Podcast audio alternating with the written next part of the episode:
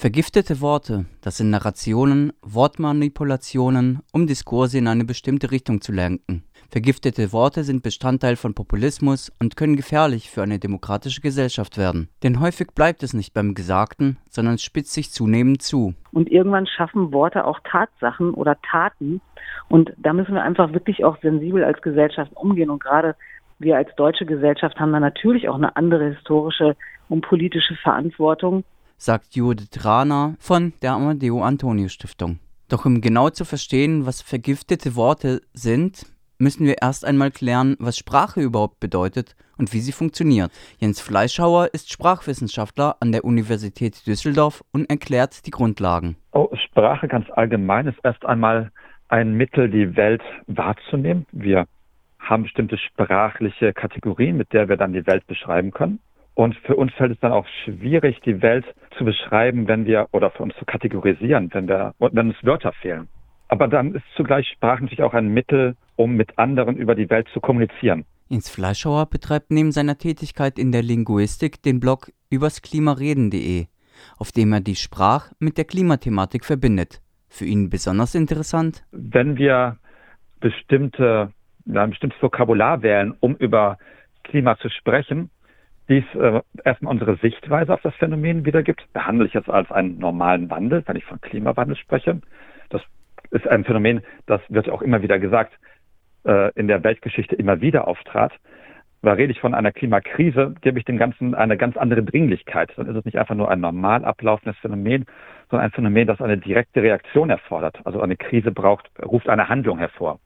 Und das ist der Aspekt, der mich daran interessiert. Wie reden wir eigentlich über diese Klimathematik? Was hat das für Folgen? Und auch, welche politischen Forderungen ergeben sich daraus? Wenn beispielsweise die Grünen in ihrem Wahlprogramm zur Landtagswahl NRW von Klimakrise sprechen und entsprechend ambitionierte Klimaziele artikulieren und im Gegensatz dazu die FDP vom Klimawandel spricht und entsprechend wenig Konzepte zur Bewältigung vorbringt. Doch ist es nicht nur entscheidend, was gesagt wird. Menschen haben eine bestimmte Wahrnehmung der Welt und sie können Begriffe, die zu ihrer eigenen Wahrnehmung passen, ganz gut in ihre Konzeptualisierung der Welt einordnen. Das heißt, wenn ich davon ausgehe, der Klimawandel ist eine Krise, dann kann ich auch alles, was mit äh, krisenbehafteten Bezeichnungen zu tun hat, sehr gut darin integrieren. Gehe ich aber von dem Gegenteil aus, glaube, dass das alles gar nicht Fakt ist, dann ist für mich der Begriff Klimakrise auch irgendwie nur Hysterie. Das passt nicht in mein Weltbild hinein. Und je nachdem, welche Begriffe sehr häufig gebraucht werden, ist einfach dieser Wiederholungseffekt etwas, was dazu führt, dass Menschen sagen, ja guck mal, das äh, passt ja sowieso schon zu meinem Bild oder das muss ich nicht integrieren, da besteht überhaupt kein Problem. Also die Häufigkeit bestimmter Begriffe sorgt dafür, dass sich bestimmte Muster verfestigen oder auch dann erst durch diese Häufigkeit herausbilden. Deswegen ist es schon ganz wichtig, was benutzt wird und auch wie häufig. Und welche Ziele damit verfolgt werden. Denn, so Jens Fleischhauer? Sprache ist auch immer manipulativ. Und das ist erstmal neutral gedacht. Wenn wir einen bestimmten Begriff verwenden, dann machen wir das mit einer Absicht. Uns ist das nicht immer bewusst, warum wir das machen. Manchmal ist die Absicht einfach nur, weil es in unser Weltbild hineinpasst, in unsere Konzeptualisierung der Welt. Also für mich ist es ganz normal, von Klimakrise zu sprechen, aber jemand, der nicht an den menschengemachten Klimawandel glaubt, für den wäre das irgendwie nicht normal. Und natürlich ist es dann meine manipulative Absicht, auch klar zu machen, wenn ich von Klimakrise spreche, ich glaube, dass es eine Krise ist. Ich bin der Meinung, wir müssen handeln. Das ist aber erstmal neutral. In dem Diskurs werden aber auch ganz gerne Begriffe eingebracht, die absichtlich lenken sollen. Und hatten wir schon gesagt, dass die Klimaterrorist, Klima-RF oder auch Klimakleber sind Begriffe, die, der Vergitter Begriffe für die Klimaaktivisten, sind Begriffe, die äh, Menschen eine gewisse Weise darstellen sollen und dann auch bestimmte Reaktionen, die auf diese Menschen äh, angewendet werden sollen, legitimieren können, aber auch dafür sorgen sollen, dass zum gewisse Aktivitäten, die diese Menschen ausführen, durch die Bezeichnung als Klimakleber in den Hintergrund geraten. Und finde, Klimakleber ist ein ganz schöner Begriff. Klimakleber setzt irgendwie den Vordergrund, was machen die Mitglieder der Gruppe der letzten Generation? nämlich sich auf der Straße festkleben oder an Kunstwerken festkleben. Das ist aber irgendwie noch nur ein ganz, ganz kleiner Teil, den diese Gruppe ausmacht. Wir haben noch andere Protestformen. Diese werden durch den Begriff Klimakleber aber sehr stark in den Hintergrund gedrängt. Dass sie zum Beispiel auch Farbaktionen machen, dass sie zum Beispiel auch Bewegungsdemonstrationen machen. All das fällt bei Klimakleber außen vor. Also wenn wir nur noch von Klimaklebern reden, wird dieser Aspekt des sich Festklebens sehr stark zentralisiert, der ja auch durch diese Art des Protests, wir haben Straßenblockaden, sehr negativ behaftet ist. Zugleich wird aber auch das eigentliche Anliegen, um was geht es dieser Gruppe, vollkommen in den Hintergrund gedrängt. Sie möchten ja durch bestimmte Maßnahmen, wie zum Beispiel die Einführung des 9-Euro-Tickets oder Tempo 100 auf Autobahnen, bestimmte Klimaschutzziele erreichen. Und das wird durch Klimakleber vollkommen negiert. Also das spielt da überhaupt keine Rolle mehr dann in der ganzen Diskussion. Und deswegen sind solche willentlich eingeführten Begriffe manipulierend im Sinne dessen, dass jemand das benutzt, um eine bestimmte Gruppe zum Beispiel zu diskreditieren. Die Palette vergifteter Worte ist auch in Bezug auf die Klimathematik groß. Bei vielen Wortneuschöpfungen, die in letzter Zeit genutzt wurden, drängt sich jedoch die Frage auf, welche besonders gefährlich sein können.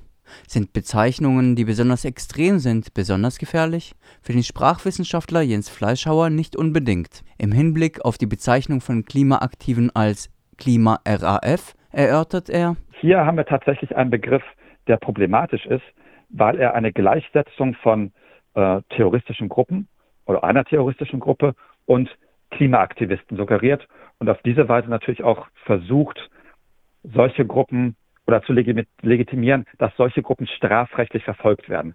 Wir sehen ja, was gerade oder was in, in Bayern passiert ist im Zuge mit Ermittlungen gegen die letzte Generation, mit Telefonüberwachung. Sowas ist, funktioniert natürlich ganz gut, wenn man solche Gruppen auch tatsächlich als äh, kriminell framed. Und ich habe das Gefühl, dass so Begriffe wie Klima-RAF, die werden gar nicht so stark aufgegriffen. Da hat sich auch der Verfassungsschutz gegen geäußert und gesagt, also das, wir haben ja keine Klima-F, wir haben auch keine Klimaterroristen. Schwieriger ist es mit Begriffen, die weniger extrem sind, wie Kriminelle. Wir haben sehr häufig, dass Mitglieder der letzten Generation als kriminell bezeichnet werden.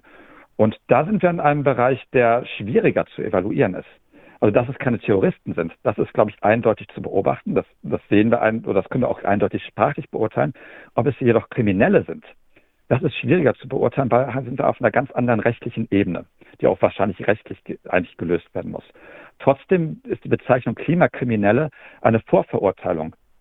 Sprachlich werden sie einfach als so dargestellt, als wäre klar, sie begehen Verbrechen dadurch, dass sie sich auf Straßen festkleben. Und das ist äh, vollkommen unklar. Und da sind auch die Gerichte nicht einer Meinung. Und da wird meiner Meinung nach zu wenig differenziert. Und das sind eher die Begriffe, die man dann auch im Alltag wiederfindet, dass Klimaaktivisten als kriminell bezeichnet werden, weniger als Terroristen. Also mir ist es im Alltag weniger passiert, dass wir, wenn wir Aktionen haben, als äh, Klima-RAF, grüne RAF oder Klimaterroristen bezeichnet werden. Hin und wieder kommt dann mal die Bezeichnung, ach, ihr Klimakleber, wobei wir da gar nichts mit zu tun haben. Aber ähm, kriminelle Aktionen, das wird häufiger mal vorgeworfen, dass das, was man macht, kriminell sei. Obwohl das überhaupt keinerlei Legitimierung hätte, solche Aktionen als kriminell zu bezeichnen. Das sind die Bezeichnungen, die eher hängen bleiben und die auch schwieriger zu widerlegen sind. Vergiftete Worte sind jedoch nicht auf die Klimadebatte beschränkt. Besonders konservative und rechtsextreme Kreise zeichnen sich dadurch aus, Debatten mit Frames zu vergiften. Das zeigt sich besonders, wenn wir auf das Thema der Geschlechtergerechtigkeit blicken. So wird ein ganzes Weltbild konstruiert, das dem Rechtskonservativen entgegensteht. Wir sehen aber auch, dass, dass dieselben Narrative, dass man irgendwie von, von linksgrüner Ideologie spricht, wenn wir in die Gender-Debatte gucken. Dass seitens des Vereins für deutsche Sprache, der irgendwie sehr wertkonservativ in dieser Hinsicht zu sein scheint und sehr rechtsoffen zu sein scheint, dass er auch dann ganz gerne dieses Framing, ja, wenn nicht persönlich benutzt, zumindest nicht ablehnt. Aber wir sehen auch, dass viele Anhänger dieser Anti-Gender-Ideologie das ganze Gender-Thema immer mit links-grün in Verbindung bringen. Da wird suggeriert, das ist irgendwie ein Haufen Leute, die sich für Gendern einsetzen, Leute, die sich für Klima einsetzen, Leute, die ähm, soziale Themen haben, was immer als Vogue bezeichnet wird, dass das irgendwie ein Komplex ist, der zusammengehört. Und da sieht man, dass da sprachlich auch nicht differenziert wird. Die werden einfach zusammengeworfen und negativ ja, einheitlich geframed. Nicht unbedingt, dass man dann von Gender-Terroristen spräche oder von einer Gender-RF, was auch irgendwie schwieriger ist, weil da werden ja keine konkreten Aktionen durchgeführt, die pro Gendern sind. Aber zumindest wird dort ideologisch nicht unterschieden zwischen den einzelnen ähm, Themenbereichen. Und das scheint generell so aus der neurechten Ecke so ein, ein negatives Framing zu sein für alles, was sich gegen ja, konservative Ideologie richtet. Laut Judith Rahner, die Leiterin der im März eröffneten Meldestelle Antifeminismus von der Amadeo Antonio Stiftung, ist gerade vor dem Hintergrund anstehender Wahlen eine Diskursverschärfung zu verzeichnen. Aber Dennoch ähm, müssen wir auch immer darauf hinweisen, dass das jetzt keine neue Entwicklung ist, sondern dass sich die Debatten schon eine ganze Zeit lang verschieben. Und ich kann mich auch sehr gut noch daran erinnern, wir machen diese Arbeit ja schon seit über 25 Jahren. Ich selbst bin seit fast zwölf Jahren dabei, wie sich die Debatten auch nochmal verschärft haben mit dem Einzug der AfD in die Parlamente. Da hat sich deutlich auch nochmal die Debatte verschärft und dann gab es eben tatsächlich auch Reden, die im Bundestag eben gegen Muslime, gegen Geflüchtete, gegen Frauen, gegen Gleichstellung und so weiter gerichtet wurden, wo alle gesagt haben, wow, das hätten wir gar nicht erwartet, dass sowas nochmal wirklich im Bundestag oder in den Landtagen tatsächlich so gesagt werden kann. Und dann greifen das natürlich auch Medien auf und da werden die Dinge dann eben auch wiederholt, teilweise nicht eingeordnet, dass nicht mehr äh, nachzuvollziehen ist, woher kommen eigentlich diese Wörter. Äh, beispielsweise, äh, wenn man irgendwelche rechtsextremen Wörter, die wir irgendwie schon sehr, sehr viele Jahre in irgendwelchen rechtsextremen kleinen Bubbles und Szenen beobachtet haben, wenn die dann plötzlich ihren Weg in den Mainstream finden, also in die Mainstream-Medien oder eben auch von Politikerinnen aus dem konservativen Milieu dann wieder gekäut werden, dass dann gar nicht mehr klar ist, wo kommt sowas eigentlich her. Also auch so Wörter wie beispielsweise Gender Gaga.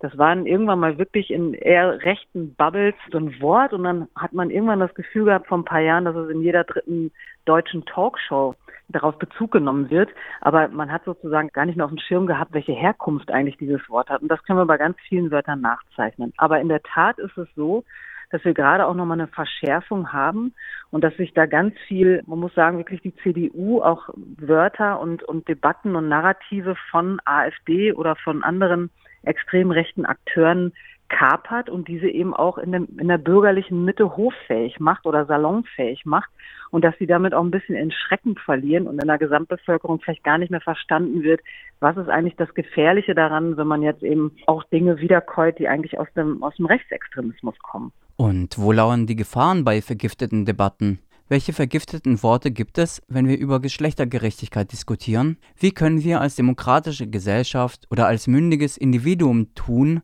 um Diskurse zu entgiften? Wir werden versuchen, das im zweiten Teil zu ergründen.